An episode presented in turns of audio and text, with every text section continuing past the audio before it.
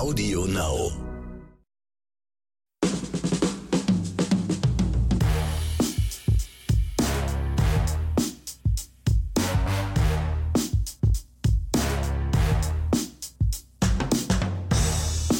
Willkommen zu einer neuen Episode von Oscars und Himbeeren NTV. Hier sind wieder der Axel Max. Hallöchen. Und mir gegenüber sitzt der fulminante Hausmeister Ronny Rüsch. Ja, der Fulminante, darauf bestehen wir in unserem kleinen, bescheidenen Podcast. Das hast du, du hast mir geschrieben, äh, heute nur fulminant. Also, genau, ne? in meinen Listen, Zack. genau, in meinen Listen. Ich wollte mal, ich wollte mal nicht wie, wie, wie ein König angesprochen werden oder wie ein Herzog Richtig. oder so, sondern heute einfach nur mal fulminant. Das reicht ja auch. Das machen wir erst kurz vor Weihnachten mit dem. Äh, Genau, das kommt erst kurz vor Weihnachten, ja. Oh, wir wollen jetzt hier, wir wollen jetzt hier keinen Ärger provozieren. ja, stimmt. Entschuldigung an alle da draußen. Also, wir üben uns in Demut. Im Angesicht der Weihnachtszeit ein bisschen mehr Demut, bitte. Selbstverständlich. ja, hast du irgendwas Neues zu erzählen von deiner Woche? Ist irgendwas Aufregendes passiert? Du, ich warte hier sehnsüchtig darauf. Äh, der Wetterbericht hat mir versprochen, dass es heute hier schneien soll. Ach, echt? Also für die, die es nicht wissen, tief im Westen äh, bin ich hier wohlgemerkt und ähm, es soll tatsächlich heute schneien. Und gefühlt hat es hier das letzte Mal 2010 so richtig geschneit, also dass man so richtig sagen konnte, das ist Schnee. Und da bin ich einfach mal gespannt. Und das war auch schon das Highlight meiner Woche. Du, Also, und bei uns sind heute 11 Grad, also Ja. tief im Osten. krass. ja, also das ist genau das Gegenteil. Und deswegen äh, donnert mir auch, auch höllisch der Kopf.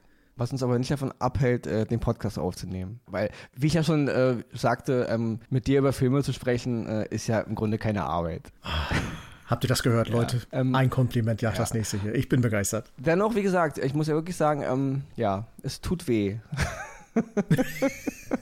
also mein, Hast du denn schon Kopf. ein ph- pharmazeutisches Hilfsmittel Ja, ich musste äh, heute, dir ich bin genommen? ja eigentlich kein Freund davon, aber heute, ich bin wirklich, also Ronny ist sehr, sehr wetterfühlig und deswegen heute muss ich mal ähm, auf sowas zurückgreifen. Aber ähm, heute, ja, habe ich. Ich, ich habe also, ich habe irgendwas, ich habe irgendwas in, in meiner Blutbahn gerade, was versucht dem Schwert entgegenzutreten. Das heißt, du bist gleich, äh, wenn die Wirkung gleich einsetzt, die so, dann pusht es dich nach vorne und dann geht's dir richtig zur Sache. An dieser Stelle noch ein kurzer Gruß an alle Wetterfühligen da draußen. Genau. Wir leiden mit Ja, euch. Äh, also ha- haltet durch, Gerade bleibt tapfer. gerade Ronny leidet mit euch. Und auch wenn natürlich, wie ich eben schon sagte, dass natürlich mit dir hier über Filme zu reden keine Arbeit ist, ändert es nichts daran, dass wir nicht trotzdem auch äh, Geld verdienen müssen. Und Richtig. deswegen kommt jetzt unsere erste Werbeunterbrechung.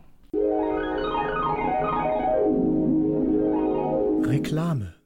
Ihr hört Oscars und Himbeeren NTV von und mit Ronny Rüsch. Aber hört doch auch gern mal in unsere anderen NTV-Podcasts rein, wie zum Beispiel Wieder was gelernt mit Kevin Schulte und Christian Hermann, Brichter und Bell oder aber Ja, Nein, Vielleicht mit unserer Verhaltensökonomin Verena Utikal.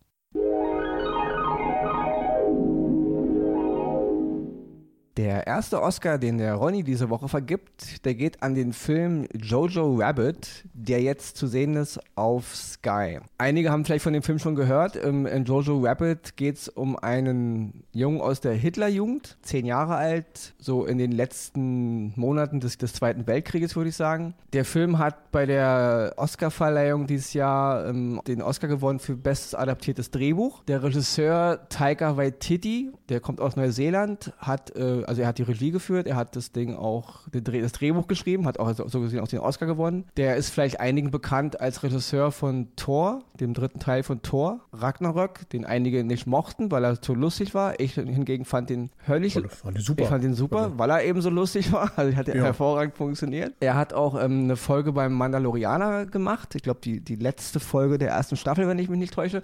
Also ist ein talentierter Typ und er spielt in Jojo Rabbit auch, also dieser Junge, von dem der Film handelt, hat einen imaginären Freund. Und zwar ist es der Adolf, also der Adolf Hitler. Und äh, Taika Wai- Waititi spielt auch den. Ja, also er spielt im Grunde den imaginären Adolf. Wir in Deutschland haben ja immer ein bisschen Probleme damit, weil es ist eine, es, ist eine Satire. Also es gibt viel komische Elemente, die bis ans Alberne randriften. Aber ich muss sagen, es ist, es ist eben nicht nur eine Satire, es ist auch ein Drama. Also sozusagen ein Satire-Drama. Wir in Deutschland haben natürlich immer so ein bisschen Problem, wenn es um Nazi-Zeit geht, Zweite Weltkrieg, Adolf und diese ganze Sache, die da so mit dranhängen, darüber das irgendwie humoristisch zu verpacken. Und ich weiß nicht, wie der Film aufgenommen worden wäre, wenn es eine deutsche Produktion ist. Also wir sind ja immer einfacher damit, sowas ein bisschen positiver zu betrachten, wenn es halt aus dem Ausland kommt, weil wir selber uns da immer so ein bisschen auch so eine Art ja, Maulkorb anlegen. Dennoch, der Film hat gute Kritiken bekommen und auch zu Recht. Ich finde, es ist ein mutiger Film, der auf einer ganz skurrilen Ebene diese Thematik beleuchtet, diesen Fanatismus, den halt Menschen unterliegen halt in so einer, in so einer Zeit wie eben in der Zeit des Nationalsozialismus. Und diese, diese Geschichte aus Sicht dieses zehnjährigen Jungen, der halt im Grunde ein total verblendeter Nazi-Sympathisant ist. Ich meine, er hat einen imaginären Freund, der ist Adolf Hitler und die reden auch nur darüber, ja. Und die reden wirklich über alles und da fallen wirklich Sätze, also da schluckst du, ja, weil es ist eine, es ist eine harte Zeit gewesen, es ist eine harte Thematik und wir wissen, was da alles passiert ist. Und ähm, diese Sachen werden verbal nicht ausgespart und es sind wirklich Szenen, wo man so denkt,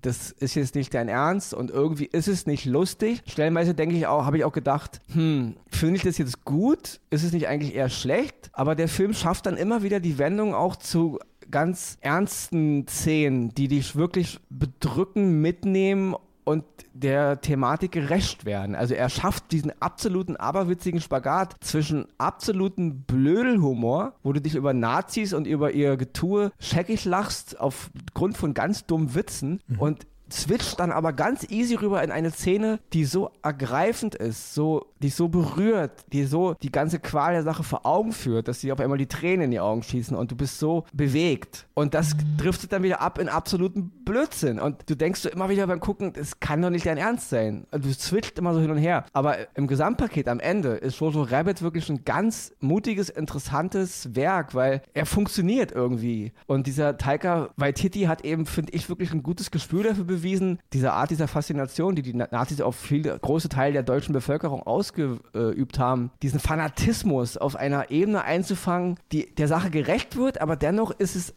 ist es irgendwie affig. Und es ist ja im Grunde auch affig, wenn man mal die Sache genau beleuchtet. Aber wir erleben die Geschichte aus, einem, aus dem Blickwinkel eines zehnjährigen Jungen, der ein glühender Adolf-Verehrer ist. Ja, der aus lauter Heil Hitler-Gebrülle ja nicht mehr rauskommt. Der, also ein Fanboy im Grunde, ja. Und das ist wirklich so skurril dargestellt aber eben auch mit, mit dem nötigen Ernst und mit dem nötigen Respekt. Und dieser Junge findet halt dann im Laufe des Films das heraus, dass seine Mutter bei ihm zu Hause eine Jüdin versteckt. Und da gerät er natürlich jetzt in einen ganz krassen Konflikt. Einerseits hat er seinen imaginären Freund Adolf Hitler, der ihn mhm. sagt, was machen wir jetzt mit der Jüdin? Wir müssen nicht, das geht hier nicht so weiter, es ist eine Jüdin. Andererseits ist natürlich auch dieser Junge, der natürlich ein Kind ist und die Welt im Grunde entdeckt. Und ich will jetzt gar nicht viel erzählen, man guckt sich den Film am besten an. Hat mich sehr bewegt, es hat mich sehr zum Lachen gebracht. Es ist albern, es ist blöd, aber es ist am Ende, gerade die Schlussszene, die wird mich noch über Jahrzehnte wahrscheinlich äh, begleiten, weil die hat mich so bewegt und so berührt. Und deswegen, äh, Ronnys erster Oscar geht diese Woche an Jojo Rabbit, ein hervorragender Film von Taika Waititi zu sehen bei Sky.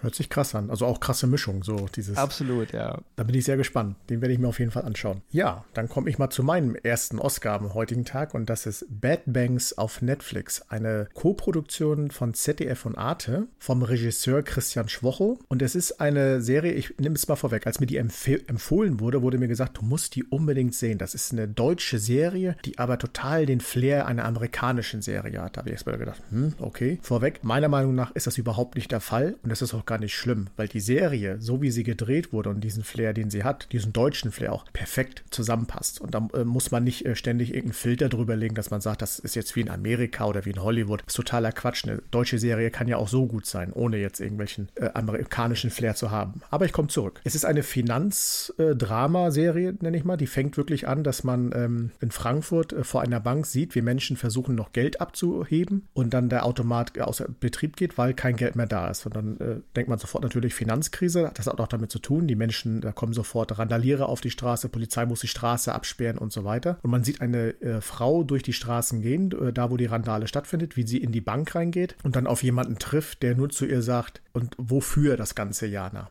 Und dann springt die ganze äh, Geschichte zurück, quasi acht Wochen vorher, wie alles begann. Und es erzählt die Geschichte von der Jana Liegmann, einer jungen Finanzmitarbeiterin, die in Brüssel arbeitet, für einen äh, Finanzguru, der irgendwie der Sohn eines reichen Menschen ist und von dem nur als, ich sag mal, Miststück, Arschloch oder keine Ahnung was tituliert wird und ausgenutzt wird. Und dann auf einmal noch in der Bank, wo sie da arbeitet, gekündigt wird und sie dann aber vor lauter Frust zum Boss läuft und sagt, das kann nicht sein, wieso werde ich hier rausgeschmissen? Und der Boss, gespielt durch eine Frau, und zwar diese Nosbusch, hervorragend gespielt auch, auch in der äh, Rolle, schickt sie dann nach Frankfurt, wo sie dann bei einer anderen Bank, der Global Financial irgendwas, äh, arbeiten soll. Und dort äh, hat man sofort das Gefühl, okay, sie soll dort aber auch arbeiten, um irgendwas zu bewirken. Und das begleitet einen so in der ersten Staffel auch so die ganze, von Folge zu Folge, was möchte diese Desiree Nosbusch oder wie sie in der äh, Christielle Leblanc, ich hoffe, ich spreche es richtig aus, was möchte sie eigentlich da erreichen? Und das wird man dann äh, in dieser Serie von Folge zu Folge, die, erst, die erste Staffel geht sechs Folgen, die zweite meine ich auch, und äh, wird man dann genau gewahr, dass es da natürlich um Intrigen, um Millionen von Geldern, um Leute, die eigentlich Traum haben, dieser Traum aber von Höheren, die da drüber stehen, ausgenutzt wird und so weiter, äh, missbraucht wird. Und das ist so derart spannend gedreht,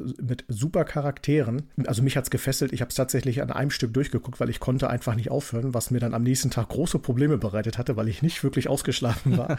aber ich kann wirklich nur empfehlen, Bad Banks auf Netflix. Äh, man muss es suchen. Also ich glaube, es wird nicht sofort jedem empfohlen. Man muss da ein bisschen äh, im, im, Suchfeld äh, na, danach suchen. Ich kann es nur empfehlen. Es ist eine hervorragende deutsche Serie. Ich bin in, inmitten der zweiten Staffel und auch die hat mich schon wieder total gefesselt und äh, freue mich darauf zu sehen, wie es weitergeht. Deswegen Bad Banks auf Netflix sehr ans Herz zu legen. Ich glaube, du hast es auch schon gesehen. Ich habe die erste Staffel gesehen, ja. Und es ist wirklich so eine Hommage. Man kann sie mit äh, Serien wie Billions oder mit Filmen wie Wall Street, Wolf of Wall Street, das hat, die haben alle so ihre Facetten da in dem drin. Aber es ist eine eigene deutsche Serie, die einfach super gelungen ist. Und deswegen auch bitte nicht mit irgendwas vergleichen, sondern wirklich so nehmen, wie sie ist, weil das hat sie einfach verdient. Und da wir jetzt schon beim Thema Geld und Finanzkrise und ja Banken, die uns über den Tisch ziehen sind, Richtig. Äh, müssen wir wieder darauf hinweisen, auch wir brauchen Schotter, Schotter, Schotter, ja. Für mich zum ja. Schotter sozusagen, um bei unserem Filmzeug äh, zu bleiben, ja.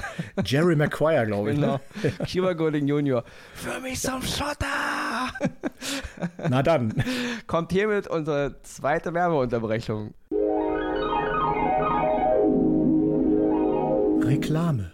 Hello, hello, liebe Hörerinnen und Hörer, hier spricht Verena Maria Dittrich. Und wenn ihr genug habt von Ronnys Stotterei oder Excel Max endlangen Ausführungen, dann hört doch gern mal in den Podcast Dit und Dat und Dittrich rein. Da kommen nämlich die knallharten Themen auf den Tisch.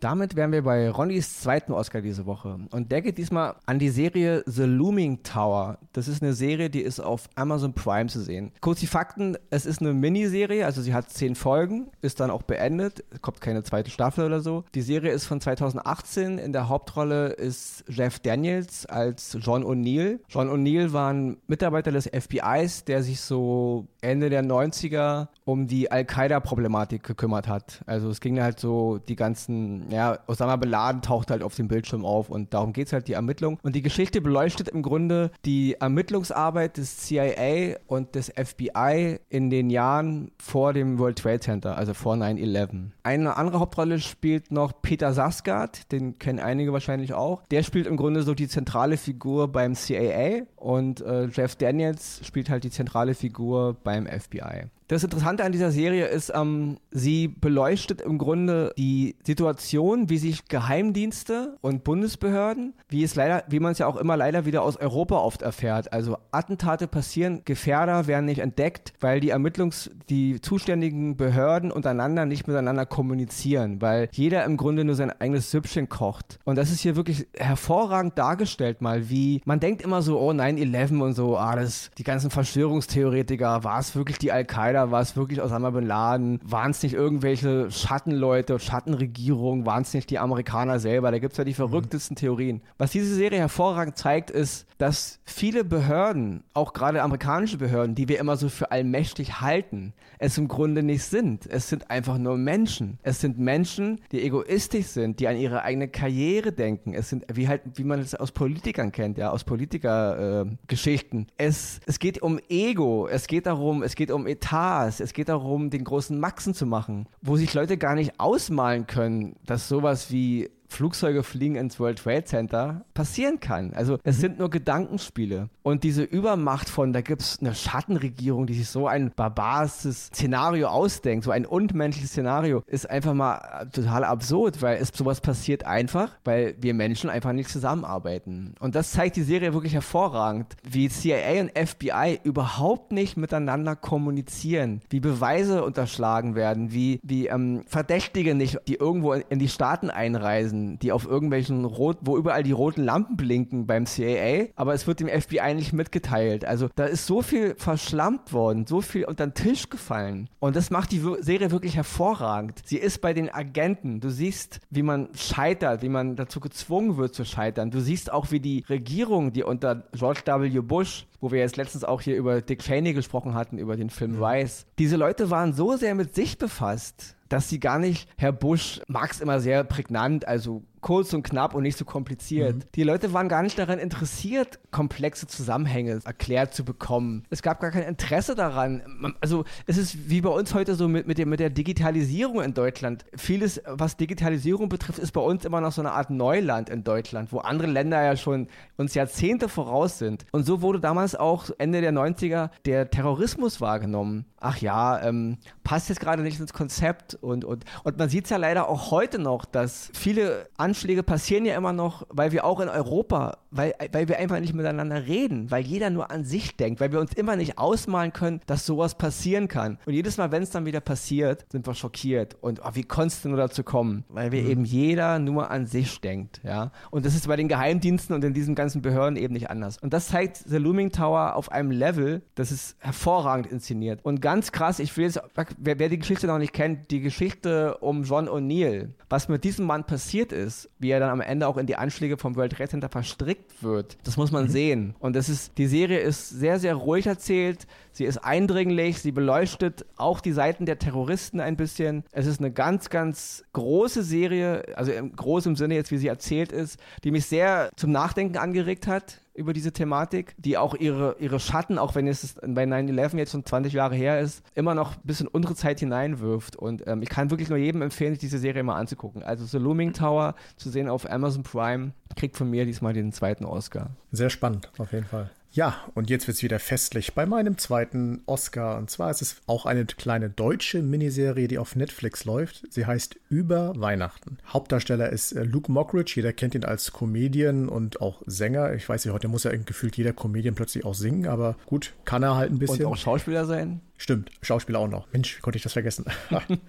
das ist wirklich eine Miniserie, die geht nur drei Folgen und sie erzählt quasi über diese drei Tage Weihnachten. Man muss sich äh, den Luke Mockridge als Bastian vorstellen, der irgendwo in Berlin als Sänger durchstarten wollte und wie es halt immer so ist, nichts klappt. Er arbeitet in einem Callcenter, ist eher äh, beruflich nicht so erfolgreich und kehrt wie jedes Jahr zu Weihnachten zurück nach Monschau in der Eifel. Sehr kleiner, beschaulicher Ort, der auch wunderbar in diesem Film bildlich dargestellt wird. Ich glaube, die werden in den nächsten Jahren viele neue Urlauber äh, auf jeden Fall bei sich begrüßen dürfen. Und ähm, er kehrt aber das dieses Jahr, in diesem Jahr auch dahin zurück ohne Freundin, weil seine Freundin sich von ihm getrennt hat. Und diese Serie soll in diesen drei Folgen so ein bisschen darstellen, wie man natürlich sich Weihnachten immer vorstellt und über, mit anderen Leuten auch darüber spricht, was man eigentlich aber nie so gerne in seiner eigenen Familie erleben möchte. Dass Weihnachten ja auch so ein bisschen eine Mogelpackung ist, so im Schimmer des Festlichen sich treffen und alle haben sich lieb und sonstiges und an diesen Tagen reden wir mal nicht über die Wahrheit, sondern machen einfach alles schön und das stellt diese Serie wunderbar dar, dass es eigentlich wichtig ist, auch die Wahrheit mal miteinander zu sprechen. Und wie soll es natürlich sein? Er kommt nach Hause, sein Bruder kommt nach nach Hause und mit wem ist sein Bruder zusammen? Mit seiner Ex. Und damit geht die Geschichte quasi los der, und der Klassiker. nimmt natürlich seinen Lauf. Er ist dann natürlich sauer, fährt in den Ort, trifft dann alte Jugendfreunde, mit denen er früher immer einen drauf gemacht hat und geht dann auch abends noch in die Dorftenne. Ich glaube, die heißt da irgendwie zum Hirschkrug oder sowas und äh, äh trinkt mit denen ein und lässt nochmal die Sau raus, ohne ein,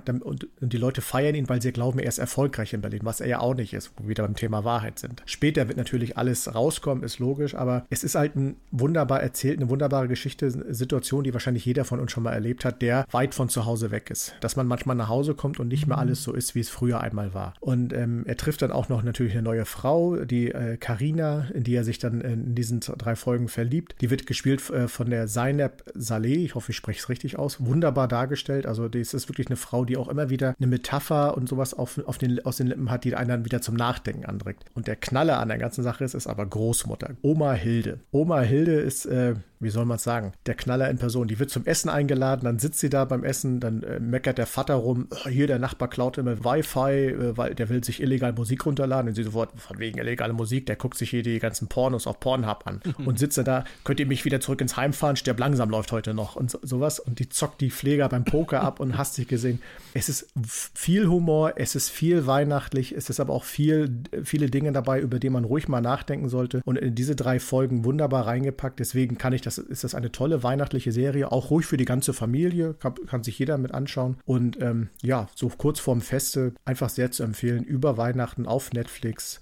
Regie und Produktion von Tobi Baumann und äh, wirklich eine sehr gelungene Serie und, in drei Folgen. Und es ist aber nur eine, eine Staffel und dann ist gut. Genau, genau. Es okay. sind die drei Tage Weihnachten. Darum geht's und also so nicht mehr und nicht weniger. Also so ein Dreiteiler im Grunde. Genau, genau. Okay, gut. Ja, damit sind wir diesmal bei einer Himbeere, die diesmal auch ein bisschen ein kleines Novum darstellt, weil ich gebe dem Film zwar eine Himbeere, aber ich würde trotzdem jeden, der ihn nicht kennt, auffordern, ihn sich trotzdem anzugucken. Klingt ein bisschen strange, aber. Und ich grätsch kurz dazwischen. Der Ronny hatte eine schlaflose Nacht, diese Himbeere auch so zu verteilen. Ja, also, also es geht um den Film Willkommen in Marvin von Robert Zemeckis. Der Film, oder anders, anders ausgedrückt, Ronny ist ein riesengroßer Robert Zemeckis-Fan und ich meine, Filme wie Zurück in die Zukunft, Forrest Gump, Castaway, auch aus jüngerer Zeit Filme wie Flight mit Denzel Washington oder The Walk, halte ich für ganz, ganz große, tolle Filme und ich finde Robert Zemeckis ist einer dieser großen Regisseure, die immer noch dieses alte Hollywood Zaubergefühl in seine Filme legen, ja. Also jeder, der Forrest Gump gesehen hat, der weiß, wovon ich spreche. Und deswegen, ich,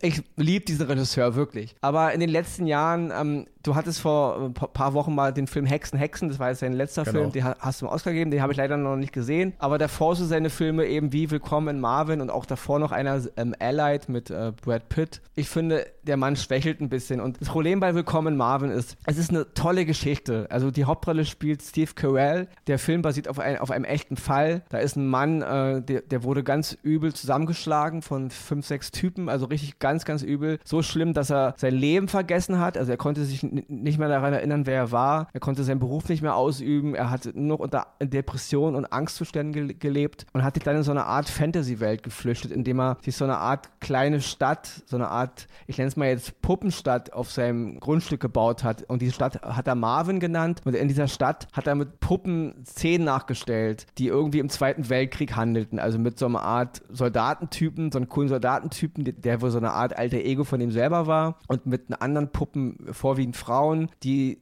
mit ihm zusammen gegen Nazis kämpfen. Und das, diese, diese Puppenwelt hat er fotografiert und diese Fotos waren wohl so cool, dass es auch zu Kunstausstellungen geführt hat. Also ist es, und so hat er seine Art Therapie gefunden, um mit seinem Trauma klarzukommen, ja. Ist also eine schöne Geschichte. Ähm, also die echte Geschichte ist natürlich, sie ist, sie ist natürlich schlimm auf das, aufgrund dessen, was jemand passiert ist, aber eben ist es eine schöne Geschichte aufgrund, wie der Mann da rausgekämpft, sich rausgekämpft hat aus diesem Trauma.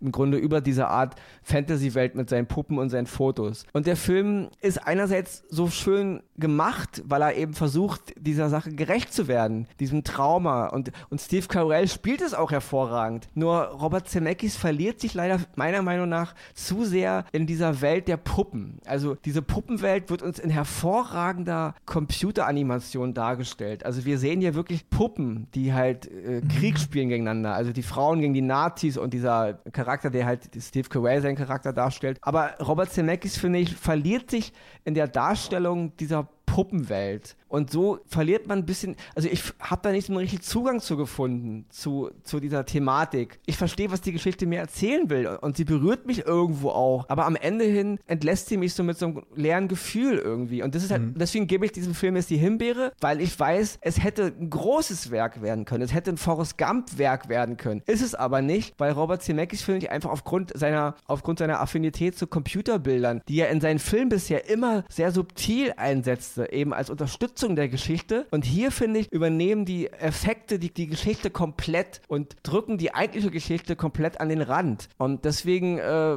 ja, bleibt bei mir am Ende so ein schales Gefühl. Deswegen, ich rate trotzdem jedem, sich den Film mal anzugucken. Also Willkommen in Marvin, jetzt zu sehen bei Amazon Prime, weil er irgendwie sehenswert ist, von mir aber dennoch die Himbeere bekommt, weil ich denke, hier wäre ein großes Werk drin gewesen. Ein Werk, mhm. wo man noch in 10, 20 Jahren drüber gesprochen hätte, wie eben auch bei Forrest Gump. Aber ich denke, das wird bei diesem Film nicht passieren, weil eben Zemeckis leider absolut den Blickwinkel für, die, für den Kernpunkt der Geschichte verloren hat. Und deswegen ist es hier wirklich eine Himbeere, die ich diesmal wirklich nur schweren, schweren Herzens gebe, weil ich liebe Robert Zemeckis, seine Filme und ich finde auch Steve Carell ist ein hervorragender Schauspieler. Und die CGI-Effekte in dem Film, die sind bombastisch, die sind hervorragend. Also diese Puppen leben, es ist der Hammer. Aber ja, dennoch die Himbeere für Willkommen Marvin. Und da ich jetzt so viel, so schnell und so viel geredet habe, switchen wir jetzt ganz schnell zur Zusammenfassung, damit Axel das hervorragende Schlusswort geben kann. Die Oscars gehen dieses Mal an Jojo Rabbit, Satire-Drama von Taika Waititi, zu sehen bei Sky. Bad Banks, deutsch-luxemburgische Bankenserie mit Paula Bär und Desiree Nussbusch, zu sehen bei Netflix. The Looming Tower, zehnteilige Miniserie über die Vorgeschichte des World Trade Center Anschlags mit Jeff Daniels zu sehen bei Amazon Prime. Über Weihnachten, deutsche Dramedy-Miniserie mit Luke Mockridge zu sehen bei Netflix. Die Himbeere geht diese Woche schweren Herzens an Willkommen in Marvin, Filmdrama nach einer wahren Geschichte von Robert Zemeckis mit Steve Carell, zu sehen bei Amazon Prime.